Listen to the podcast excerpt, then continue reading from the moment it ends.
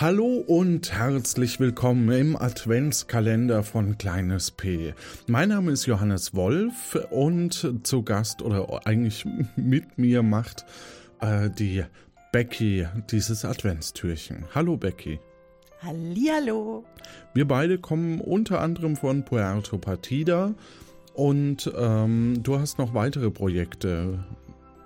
Was sind denn Äh, ja. das so zum Beispiel? Ich habe noch meinen Podcast Reichlich Randale. Ich bin bei der Geschichtenkapsel dabei, äh, bei den Kulturpessimisten und ich mache natürlich den Fan-Podcast für Puerto Partida zusammen mit Kati, den ersten FCPP. Ja, und wir haben uns Folgendes überlegt. Wir machen ein kleines Weihnachts- und Silvesterquiz. Natürlich dürft ihr mitraten und dann am Ende auch reinschreiben in die Kommentare bei, beim Blog vom kleinen P, ähm, wie viel ihr gewusst habt, weil wir lösen es natürlich auf. Und Becky hat sich Fragen überlegt zum Thema Silvester und ich zum Thema Weihnachten und mit vier Antwortmöglichkeiten. Das heißt, die Chance ist bei 25 Prozent, dass wir es schaffen, die äh, Antworten zu wissen. Dann mache Also. ich mal, warte, Moment, Also, dann oh. mache ich erst das Lagerfeuer noch an, damit wir Oh. eine schöne Stimmung haben und natürlich ein äh, ein Game Show Jingle drüber, der zwar zur Hintergrundmusik nicht passt, aber ist egal.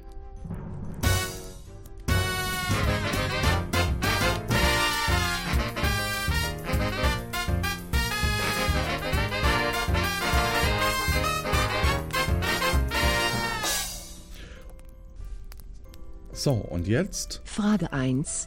von dir. Ja, Silvester, der Feiertag in Deutschland und auch in anderen Ländern, ist nach einem berühmten Mann benannt worden. Äh, welcher Mann ist denn das? Ist es A. Silvester? Sylvester Stallone. Nee, Na toll, jetzt hast du mir meinen Joke vorausgenommen. Entschuldige, aber das war so klar, dass der kommt. Ist Okay, es A. Sky Dumont. Nee, okay. Ist es A. Silvester, der Bischof von Worcester? Oder B. Silvester Guzzolini, ein italienischer Heiliger? Oder C. Papst Silvester I.? Oder D. Sylvester Stallone, der amerikanische Schauspieler? Also, ich streich mal den Schauspieler, weil ich glaube, der Name, äh, den gibt's länger. Ach so, Moment. Hahaha, was für ein toller Gag, Rebecca. So. ähm, dann haben wir einen spanischen Heiligen und Nee, einen, einen britischen, den Bischof Ach so. von Worcester, einen Ja. italienischen Heiligen Italienisch. und den Papst Mhm. Silvester I. äh, und den Papst. Mir war gar nicht bewusst, dass das so, so christlich ist mit Silvester. Ach, Ähm, tatsächlich. Tatsächlich, ja, weil, weil das Kirchenjahr beginnt ja schon ähm, vor Weihnachten, also irgendwo Am ersten erster Advent, ne? Genau. Erster Advent. Das Kirchenjahr hat ja gerade begonnen. Dann würde ich den britischen äh, nehmen. Die, also A, den Bischof von Worcester. Genau, den Bischof von Worcester nehme ich. Mhm. Habe ich Spannungs... Nee, habe ich nicht. Okay, also die richtige Lösung wäre gewesen C, Papst. Silvester I. Äh, Oh. Weil nämlich, äh, also es gibt ja so in der, ich weiß nicht, ob du mit der römisch-katholischen Kirche dich auskennst, ich nicht so gut eigentlich. Auf jeden Fall haben die so heiligen Kalender, nach denen auch Namenstage und sowas vergeben werden. Und dieser Papst Silvester I. ist gestorben am 31. Dezember 335 in Rom.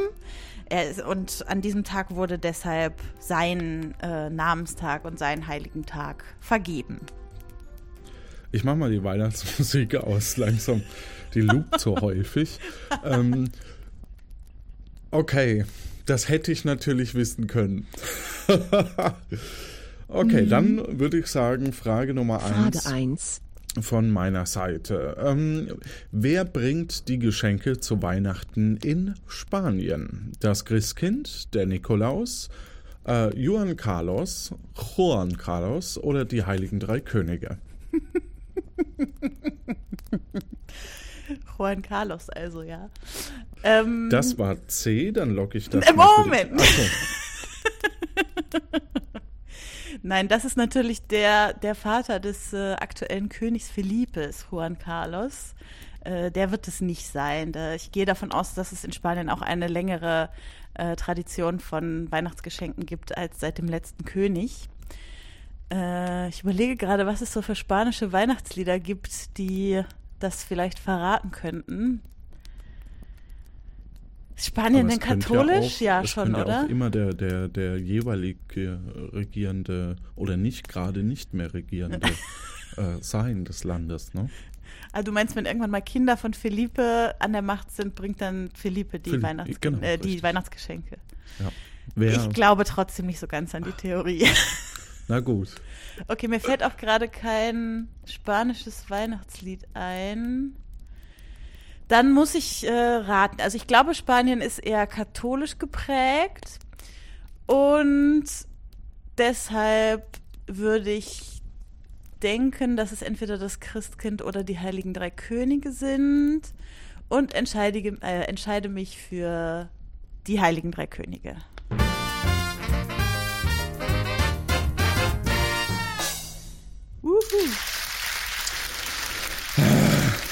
Ein Punkt für Becky. Ähm, eigentlich entspricht es der Tradition in Spanien, dass artige Kinder später als in den meisten Ländern erst am 6. Januar ihre Weihnachtsgeschenke von den Heiligen Drei Königen bekommen.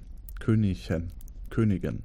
Kön das, weißt du, da war man beim Sprecherworkshop und dann äh, stolpert man über solche Wörter wie König, aber Königin. Hm. Egal. Dann zu deiner, es steht 1-0 für dich und wir kommen zu deiner Frage Nummer. Frage 2. Genau. Ja, äh, Silvester ist ja untrennbar auch mit Neujahr verbunden. Und äh, an Neujahr gibt es äh, jedes Jahr in Deutschland eine Neujahrsansprache. Wer hält die seit 1969? Ist das A, die Bundespräsidentin oder der Bundespräsident? B, die Bundestagspräsidentin oder der Bundestagspräsident, C, die Bundeskanzlerin oder der Bundeskanzler oder D, Thomas Gottschalk.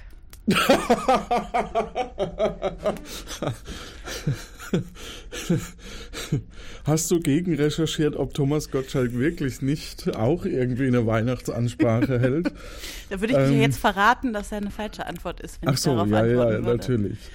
Natürlich. Mm, ich glaube, die Weihnachtsansprache macht äh, die Kanzlerin und die Neujahrsansprache äh, der Bundespräsident, Schrägstrich äh, Präsidentin, wenn es eine gibt. Also möchtest du A einloggen? Ja. Ja, das ist leider falsch. Die Kanzlerin hält die Neujahrsansprache und der Bundespräsident aktuell die an Weihnachten es war aber, ich habe ja gesagt, seit 1969, die 20 Jahre davor war es genau andersrum. Daran habe ich gedacht. Natürlich. Verdammt. Dann würde ich sagen, meine Frage, Frage Nummer. Frage zwei. Ach so, ja, ich, ja. Woher kommt der Lebkuchen ursprünglich? Nürnberg, Ägypten, Israel oder Kaukasus? Das ist spannend. Also ich habe ja mal längere Zeit in Israel gelebt war in der Zeit auch in Ägypten im Urlaub und von der Gewürzwelt, die in so einem Lebkuchen drin ist, passt es schon irgendwie in die Region. Ähm und irgendwie glaube ich, das auch schon mal gehört zu haben, deshalb sage ich Ägypten. Na gut.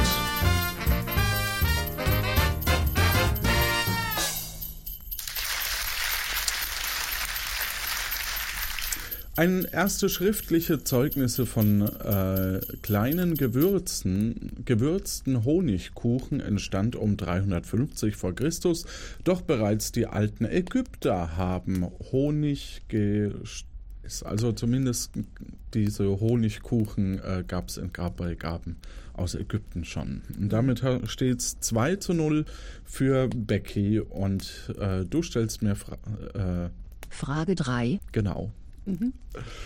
Was ist Plan Silvester? A. Der offizielle Ausdruck dafür, wenn Silvester in einem Betrieb mindestens als halber Feiertag gilt, äquivalent zu Plan Heiligabend. B. der Tag, an dem alle gastronomischen Betriebe Berlins ihre Silvesterveranstaltungen bei der Verwaltung angemeldet haben müssen. C. Der Zeitpunkt, an dem in der DDR die Jahresvorgabe einer Produktion erreicht wurde. Oder D. Die Bezeichnung für die Befüllung einer üblichen Feuerwerksbatterie, die nur um Silvester herum verkauft wird. Also, D schließe ich aus, weil ähm, es gibt auch Feuerwerk, das man unterm Jahr verkaufen kann und äh, dazu gehört unter anderem äh, zum Beispiel für, an, für Pyrotechniker oder so. So, dann habe ich ähm, bei der Stadtverwaltung anmelden, das glaube ich auch nicht. Ich Genau, glaube nicht, dass das man war das B. muss. Dann hast du Das noch A B. und C.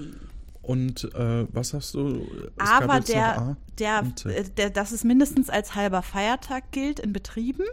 Und Mhm. C war äh, die Erfüllung der Jahresvorgabe einer Produktion in der DDR. Das klingt eigentlich schöner. Ich nehme C. Ja, das ist korrekt. Uh, Moment.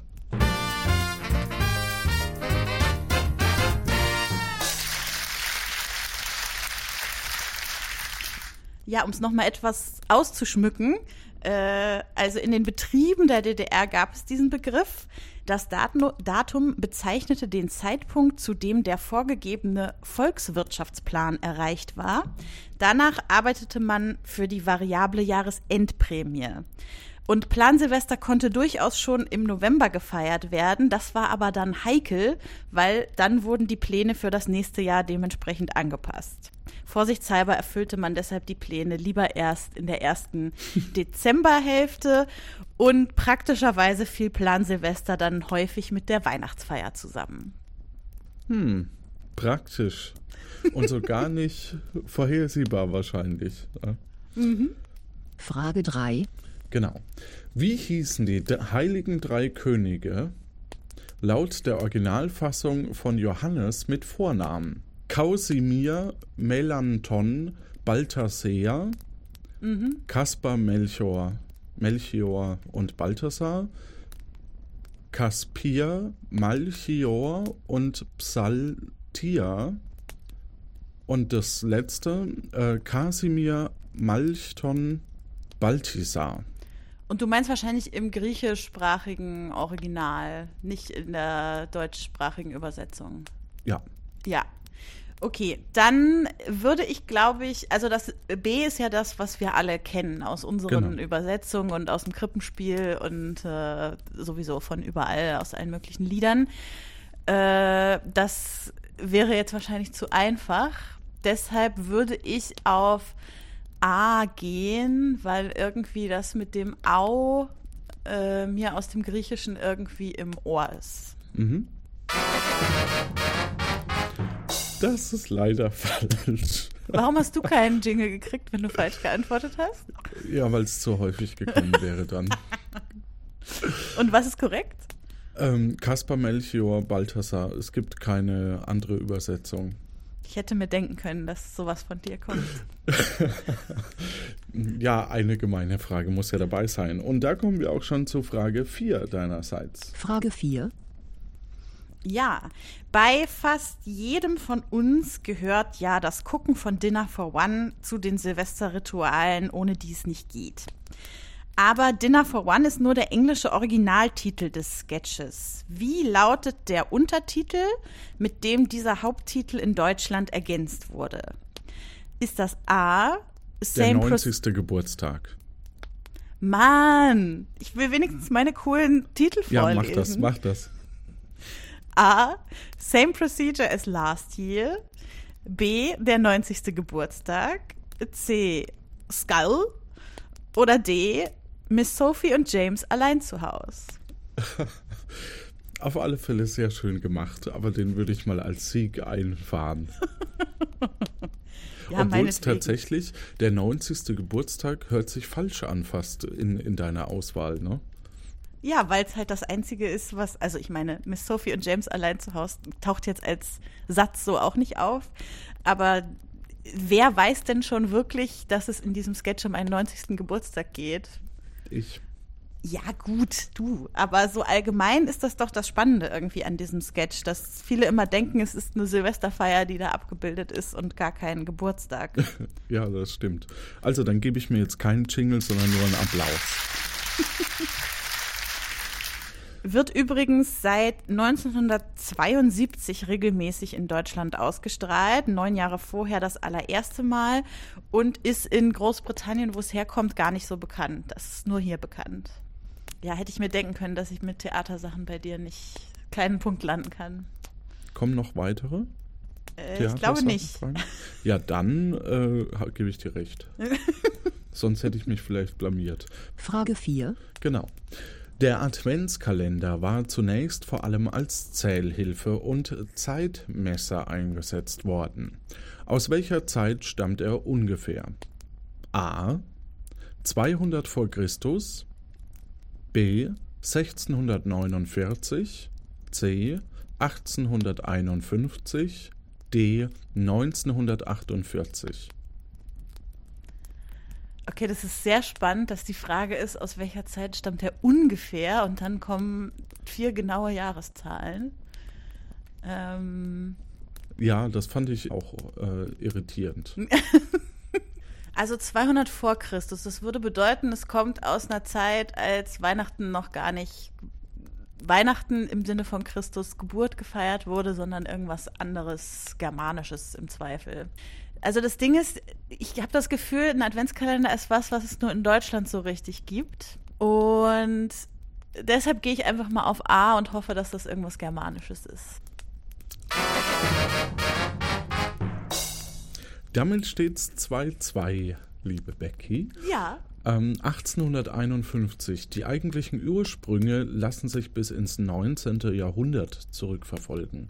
Der erste selbstgebastelte Adventskalender stammt vermutlich aus dem Jahr 1851.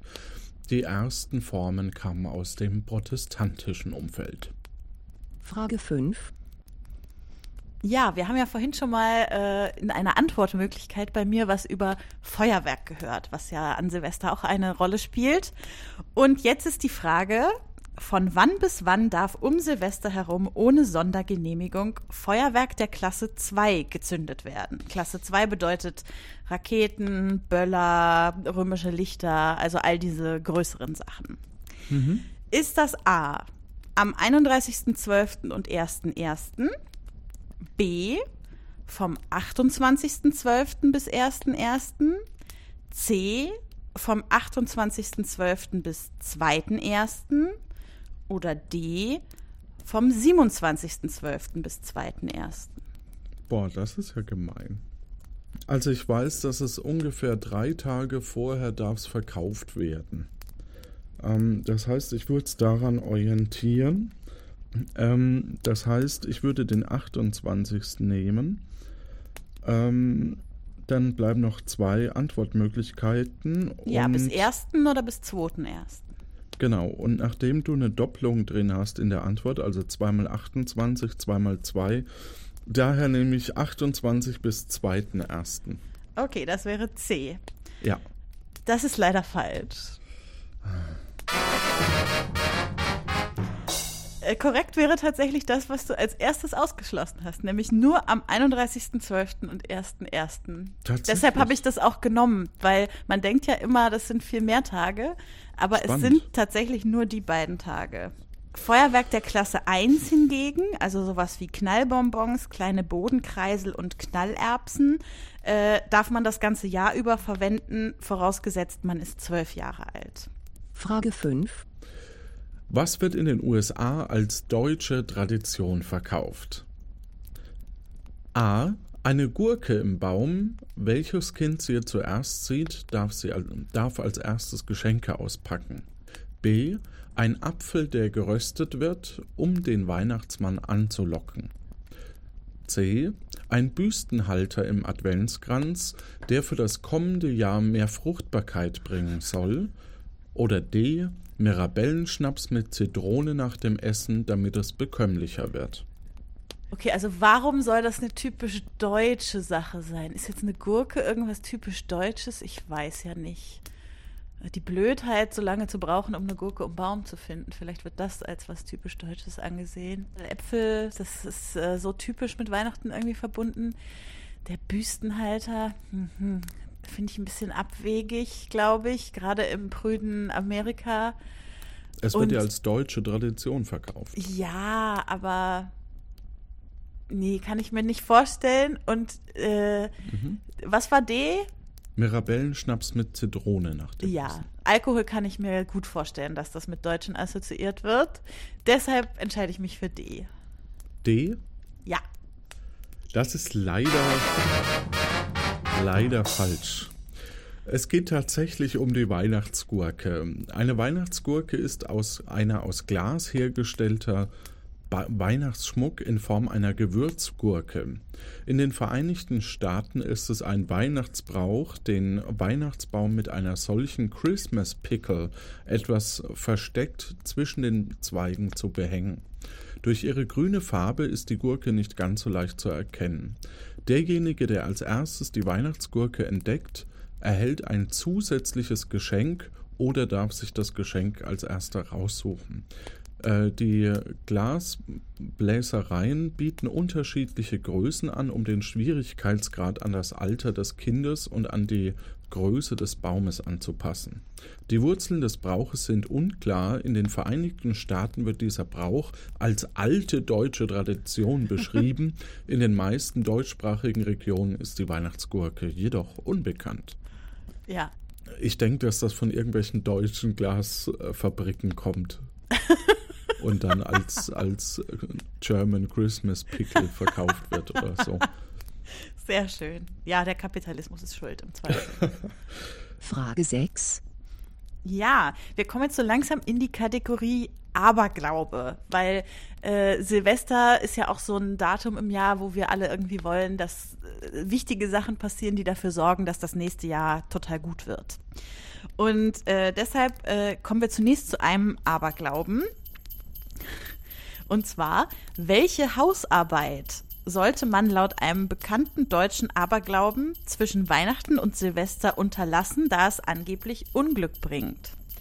Ist das A. Wäsche waschen, B. Brot backen, C. Kaffee mahlen oder D. Löcher in Kleidung stopfen? Also, Wäsche waschen. Was könnte da dahinter stecken? Wir haben jetzt ein. Ähm, ich habe einen, einen Wäschesack. Da sind Geister drin, die ich dann rauswasche und in die neue Wäsche werden dann irgendwelche schlechten Eigenschaften. Das ist also Quatsch. Also behaupte ich jetzt mal. Brot backen. Brot backen. Brot backen. Stelle ich mal nach hinten. Kaffee mahlen. Es wird was zerrieben, das heißt, ähm, es wird was zerstört. Vielleicht könnte das sowas sein. Und Löcher stopfen. Ich muss raten, ich ähm, nehme Löcher stopfen einfach. Das ist leider falsch. Ja. Richtig ist Wäsche waschen. Ja, mit Geistern warst du gar nicht so schlecht. Also es gibt da verschiedene äh, Hintergründe, die was mit Geistern zu tun haben könnten. Je nach Region ist das ein bisschen unterschiedlich. Im süddeutschen Raum ist es verbreitet, dass in den sogenannten Rauhnächten Geister unterwegs sind, die in die zum Trocknen aufgehängten Kleidungsstücke fahren und so dessen Besitzer im folgenden Jahr mit Krankheit und Tod verfolgen. Und äh, in anderen Regionen ist in dem Zusammenhang eher von der wilden Jagd die Rede. Also auch äh, einer Zeit, in der das Geisterreich geöffnet ist und die Geister umherfliegen. Und da dürfen dann keine Wäscheleinen gespannt werden, weil sich die wilde Jagd dann darin verfangen könnte. Und äh, außerdem soll man keine unerledigten Arbeiten mit ins neue Na Jahr nehmen. Und wenn man Wäsche wäscht, dann zieht das ja noch immer viele Folgearbeiten nach sich, wie Wringen, Trocknen, Mangeln, Bügeln, Zusammenlegen. Und das schafft man dann meistens bis Silvester nicht mehr. Und deshalb sollte man das lieber lassen. Na toll. Wenn ich überlege, wie viel Arbeit ich aus den letzten Jahrhunderten noch hier Unerledigt hast. hab. Ja. Frage 6. Wie geht folgendes Weihnachtslied weiter? Vom Himmel hoch, da komm ich her. A. Ich bring euch gute neue Meer. B. Birne und Quatsch, Äpfel und Birne bring ich her. C. Darüber freue ich mich sehr. D. Ich muss euch sagen, es weihnachtet sehr. Sehr hübsch, aber das ist natürlich A. Wobei mehr mit Ä geschrieben und nicht mit EH ist.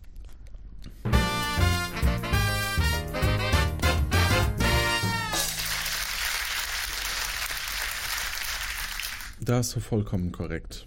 Ich Äh, äh, probe gerade für ein Weihnachtskonzert mit meinem Chor, Hm, also Na toll. ähm, ich muss euch sagen, das weihnachtet sehr liegt so nahe, finde ich. mhm, stimmt, es würde Ja. vom Reimschema und so Versmaß auch reinpassen. Ja. Zu deiner Frage Nummer 7. Frage 7. Ich wollte gerade fragen, ob Pamela die nicht noch ankündigt. Ja. Also wir waren ja beim Aberglauben angekommen. Äh, zu Silvester verschenkt man in Deutschland als Gastgeschenk Geschenk gerne Glücksbringer, damit das neue Jahr für die beschenkte Person gut beginnt. Welches der folgenden ist kein typischer Silvesterglücksbringer?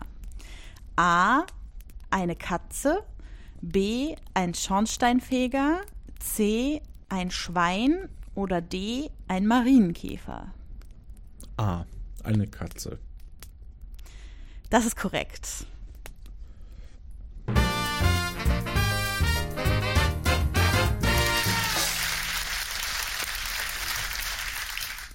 Ja, also schwarze Katzen können grundsätzlich schon laut Aberglaube Glücksbringer sein, wenn sie aus der richtigen Richtung an dir vorbeilaufen. Aber ich weiß immer nie, ob jetzt von rechts oder von links die richtige ist und ich sehe es einfach immer als Glück an. Und äh, genau, die anderen drei sind tatsächlich typisch für Silvester. Das Meine Mutter verschenkt, so. hm? meine Mutter verschenkt immer so äh, kleine selbstgemachte Schornsteinfeger aus Pfeifenputzern, die sie so in Blumen oder so reinstellt. Ah, interessant. Da sind wir aber tatsächlich unterschiedlich. Ich sehe das Ding als Katze an. Also die Katze als Katze. Ding ist vielleicht falsch. Nicht als Glück oder Pech. Ja. Du Das bist ist so ein guter oder? Mensch. Frage 7. Genau. Wie hießen die Eltern von Maria? A. Elisabeth und Zacharias. B. Joachim und Anna. C. Magdalena und Paul. D. Theresa und Markus. Also wir reden von Maria, der Mutter, Mutter von, von Jesus. Jesus. Ich glaube, ich entscheide mich für D, weil ich bei den anderen Antworten immer das Gefühl habe, dass ein Name nicht so ganz in die biblische Zeit passt. Das ist leider falsch. Die Namen der Eltern Marias sind in der Bibel nicht erwähnt. In den apokryptischen Schriften, wie zum Beispiel dem Proto-Evangelium des Jakobus, werden aber Namen Anna und Joachim genannt. Siehste, dann konnte ich die nur nicht zuordnen, weil die aus den Apokryphen stammen. Genau, diese werden in manchen Konfessionen als Heilige verehrt. Ihr Gedenktag in der katholischen Kirche ist heute der 26. Juli. Frage 8. Äh, ich komme zum Essen. Äh, Berliner oder Krapfen oder Pfannkuchen oder Kreppel. Es gibt ja in Deutschland sehr viele Begriffe für dieses mit Marmelade gefüllte Schmalzgebäck, das wir alle an Silvester gerne essen. Äh, dann im Zweifel auch mal mit Senf gefüllt. Aber welche Zutat gehört nicht in solches Gebäck? Ist das A. Hefe, B. Salz, C. Butter oder D. Natron? Okay, wenn die Frage so aufgebaut ist, meine, meine Intuition würde auf Natron gehen. Aber ähm, das wird ja frittiert, äh, dieser, dieses Gebäck. Ähm, Salz, Butter, Natron und was war das andere noch? Hefe war A. Hefe, damit es aufgeht. Also was gehört nicht der- in das Gebäck? Ja, ja, ne? schon klar. Gut. Mm, Jetzt geht der auf. Also es, es, es geht ja auf. Also könnte ich mir vorstellen, dass Hefe passt sogar. Ah, dabei wäre das, was ich rausnehmen würde. Also Hefe oder Natron, da hänge ich gerade. Ähm, Tja, Ich nehme jetzt trotzdem die Hefe, auch wenn es eigentlich gegen. Ja, ich nehme die Hefe. Ja, das tut mir leid. Es wäre leider Natron gewesen. Verdammt. Es war zu leicht. Ja. Natron ist, also ich, Natron wird ja vor allem in sowas wie Muffinteigen verwendet und ich weiß nicht, ob du schon mal Muffins gemacht hast. Das ist ja eher so ein super flüssiger Teig. Ich glaube, Mhm. den könnte man sehr schwer in Fett ausbacken. Ja. Äh, und tatsächlich ist es Hefe, die für die Fluffigkeit sorgt in Mhm. Krapfen. Ich finde, man schmeckt auch, dass das ein Hefegebäck ist. Also wenn ich jetzt so ein, so ein Krapfen mit einem äh, süßen Hefebrot oder so vom Geschmack vergleiche, habe ich so dieses Hefige in beidem drin. Ja, ja, eben. Ich ja auch. Und ich dachte jetzt halt, hm, das ist wäre halt offensichtlich. Ja. Mhm. Da ist ja immer dann der Denkfehler. Ähm, weißt du, welche Füllungen typisch sind für den fränkischen Krapfen? Also dasselbe Gebäck. Das hast du mir irgendwann schon mal erzählt, aber ich Ja. habe es natürlich vergessen. Also Hiffenmark. Mhm. Hagebuttenmarmelade. Und ähm, das war für mich auch so komisch, als ich nach Köln gezogen bin und hier dann zu, zum Karneval äh, äh, eben einen Krapfen gegessen habe. Also, weiß jetzt nicht, Berliner heißt es, glaube ich, hier. Und da war dann sowas Pappsüßes drin und diese Himbeermarmelade oder sowas. Mhm. Ich stehe ja am meisten auf Pflaumenmus. ich find, ist meine ja, das kann ich favorisierte mir auch Variante. gut vorstellen, aber es muss sowas Herbe, Herbes haben. Ja? Also Und Zucker oder Zuckerguss? Puderzucker. Mhm. Ja. Frage 8. Also für dich. Mhm. Wer hat den Nikolaus erfunden? A. Coca-Cola, B. Niemand, C. Die katholische Kirche, D. Peter Sloterdijk.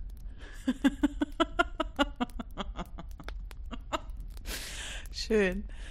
Irgendwas hat Coca-Cola erfunden. Aber das ist, glaube ich, auch nur so ein Urban Legend. Und alle sagen immer, äh, Coca-Cola hätte den nur erfunden und das stimmt gar nicht. Der heilige Nikolaus war natürlich ein Heiliger der katholischen Kirche. Also der, der die Kinder in Myrna oder wie das hieß, gerettet hat. Hm, hm, hm. Aber hat die katholische Kirche auch was damit zu tun, dass das der Nikolaus ist, wie wir ihn heute feiern? Glaube ich nicht. Ich habe noch nie einen Nikolaus-Gottesdienst in der Kirche erlebt. Das, das gibt's nicht. Äh, dann gehe ich, glaube ich, auf niemand und sage, das ist halt einfach so entstanden.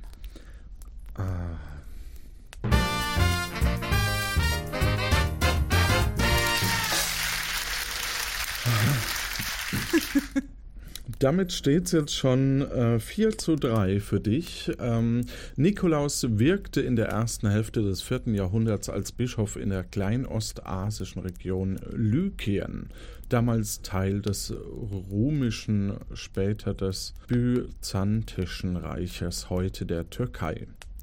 Und äh, ja, es, also die katholische Kirche hat einen heiligen Nikolaus, aber sie hat ihn ja nicht erfunden. Ja. Frage 9. Wir hatten es ja vorhin schon mal von Feuerwerk und ich bin eigentlich gar nicht so ein Fan von Feuerwerk, aber was ich mag, sind Wunderkerzen. Und Wunderkerzen sind ja so äh, romantisch, weil sie so einen Sternregen produzieren. Jetzt ist die Frage, welcher Bestandteil in der Brennschicht einer Wunderkerze sorgt bei der Verbrennung mit Sauerstoff für die typischen Funken? Ist das A. Bariumnitrat, B. Eisenpulver, C. Aluminiumpulver oder D. Kartoffelstärke? Wie toll, wie einfach. Ja, oder? Also ich würde eins der beiden Metalle in der Mitte nehmen, Stärke, äh, dann bräuchte man vielleicht sogar ein Verfallsdatum auf diesen Wunderkerzen, deswegen würde ich das mal äh, rausstreichen. Eisen oder Aluminium, da ich äh, gegen Aluminium minimal immun bin, habe ich Aluminium Minimalimmunität. Das ist so ein Zungenbrecher. Ne? So, ja. Ich nehme Eis. Ah, nee. mm. Doch, ich nehme Eisen. Sehr gut, das stimmt. Woo!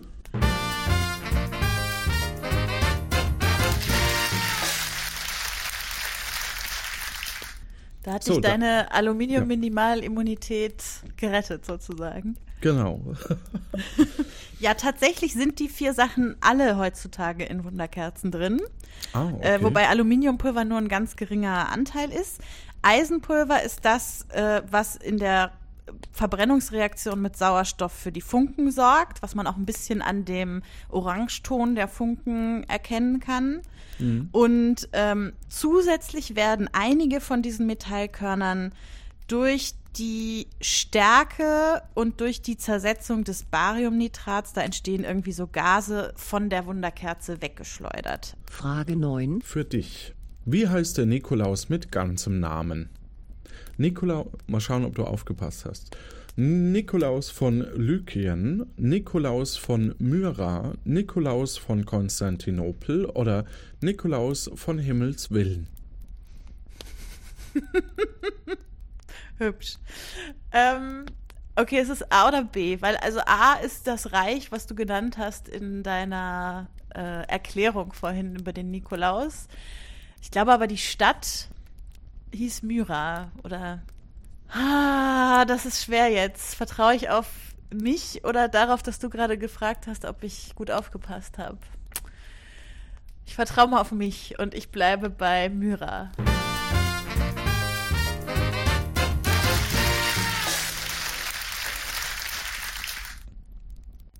Du hast fünf Punkte und ich habe vier Punkte. Es ist alles gesagt worden, was man dazu wissen muss. Ähm, das heißt, wir müssen jetzt eine Stechfrage machen und ich würde jetzt vorschlagen, dass die zwei Punkte gibt. Okay, finde ich gut. Frage 10. Ja, also nach dem gregorianischen Kalender und in unserer christlich geprägten Kultur feiern wir ja Silvester und Neujahr am 31.12. und am 1.1. In welchem Monat findet aber das jüdische Neujahrsfest normalerweise statt? Ist das A am 1. Nisan, also im März und April? Oder März oder April, der jüdische Kalender verschiebt sich ja immer so ein bisschen. B am 1. Tammuz, also im Juni oder Juli. C am 1. Tischri, also im September oder Oktober. Oder am 1. Shevat, also im Dezember oder Januar. Ich habe keine Ahnung. Ich gebe dir noch einen Tipp. Also, vielleicht hast du es schon mal gehört. Der Name dieses Festes ist Rosh Hashanah. Ähm, aha, okay. Vielleicht hast du ja in irgendeinem Monat mal diesen Namen gehört und deshalb. Ah. Ich meine März, April, aber es ist rein, rein geraten.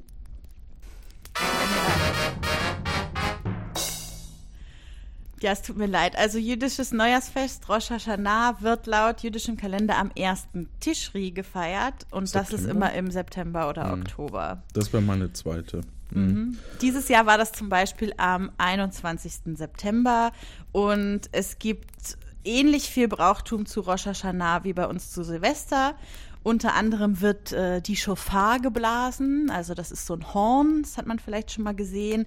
Und man dippt Äpfel in Honig, um ein süßes neues Jahr zu haben.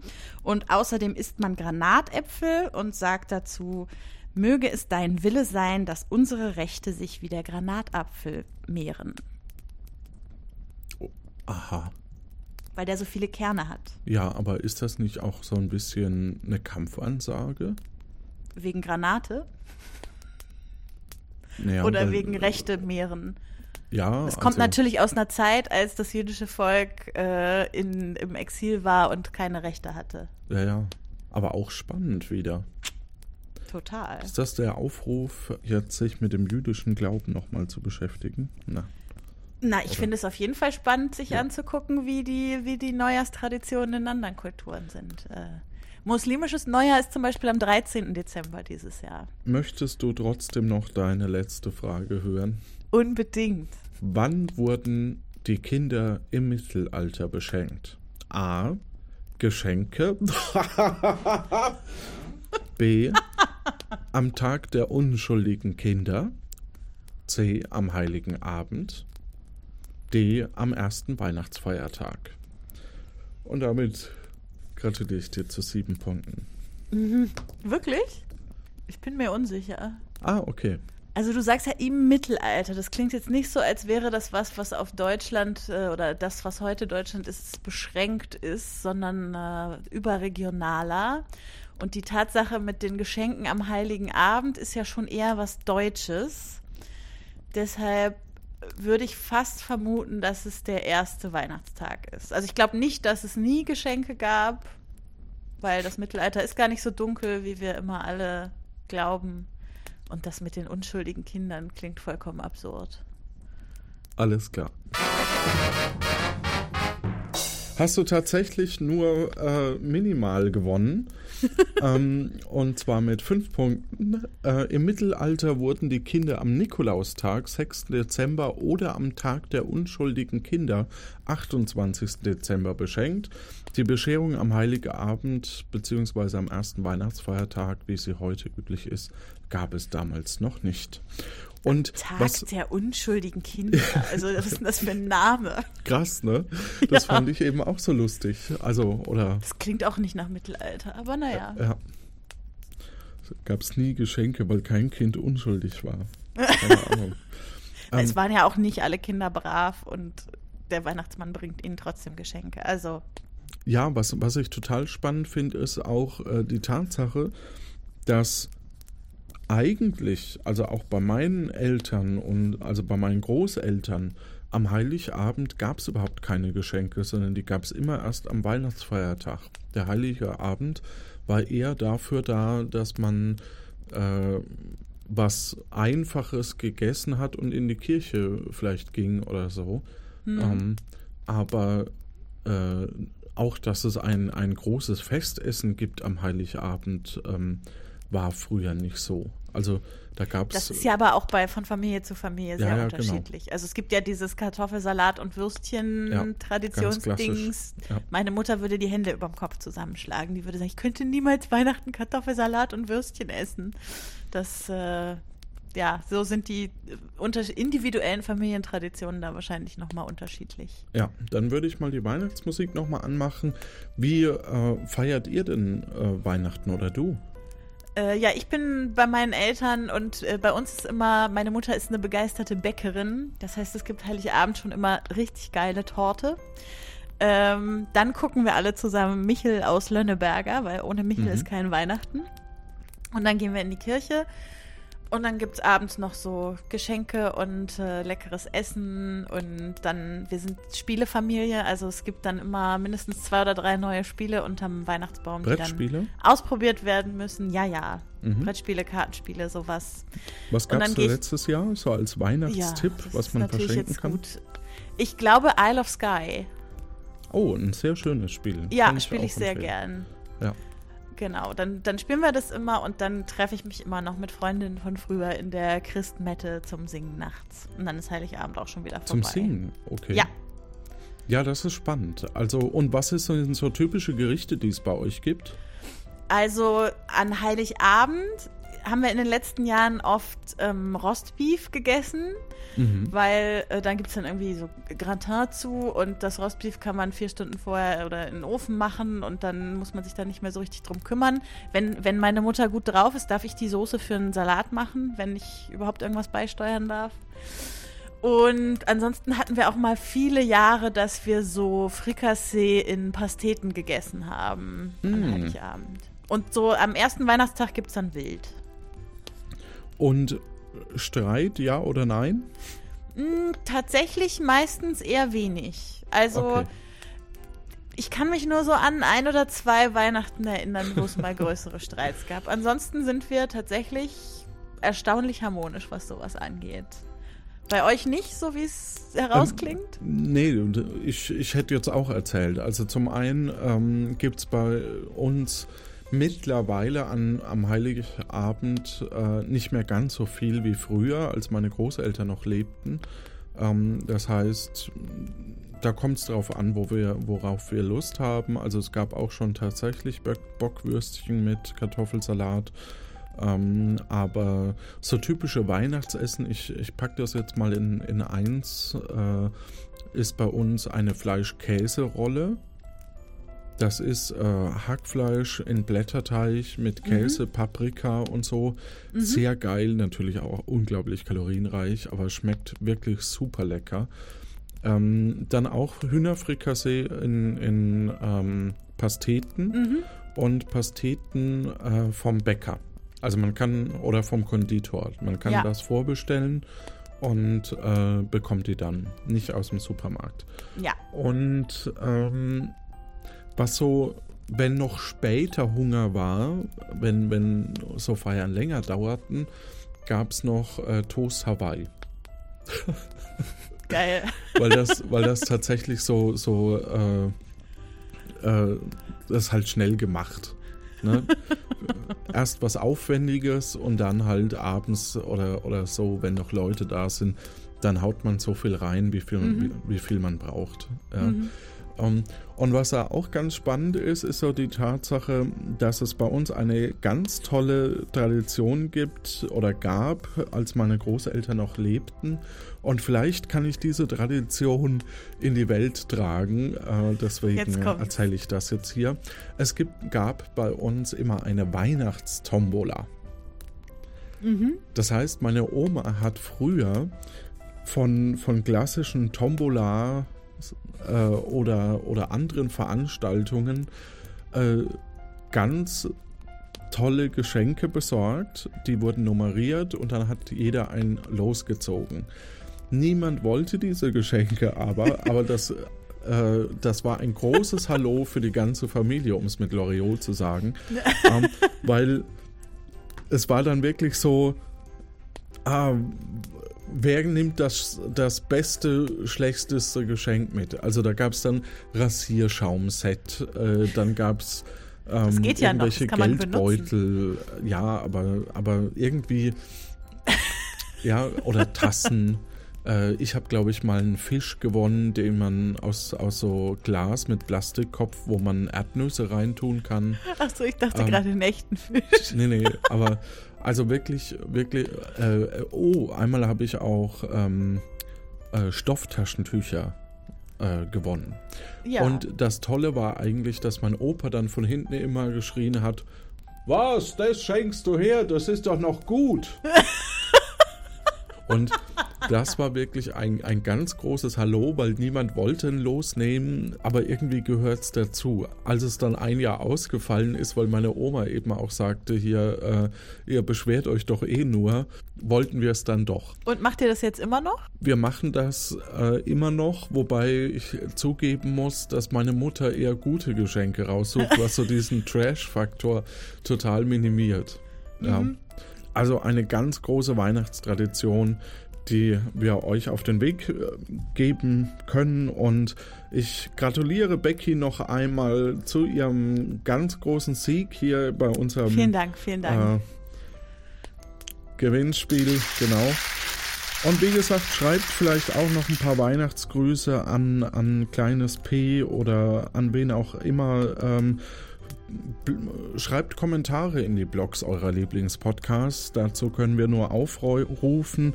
Ähm, das sind oft Privatpersonen, die sich da eben Arbeit und Mühe machen. Und gerade zu Weihnachten ist vielleicht die ein oder andere iTunes-Rezension oder eben auch der liebe Gruß im eigenen Blog, wo bei sehr vielen Podcasts relativ wenig passiert. Und äh, da wäre es schön, wenn ihr auch an die Leute denkt. Und das hast du aber schön gesagt. ja, danke. Und äh, ja, dann würde ich sagen, wünschen wir beide äh, euch fröhliche Weihnachten Unbedingt. Frohe Weihnachten. und ein gutes neues Jahr und natürlich eine gute Zeit.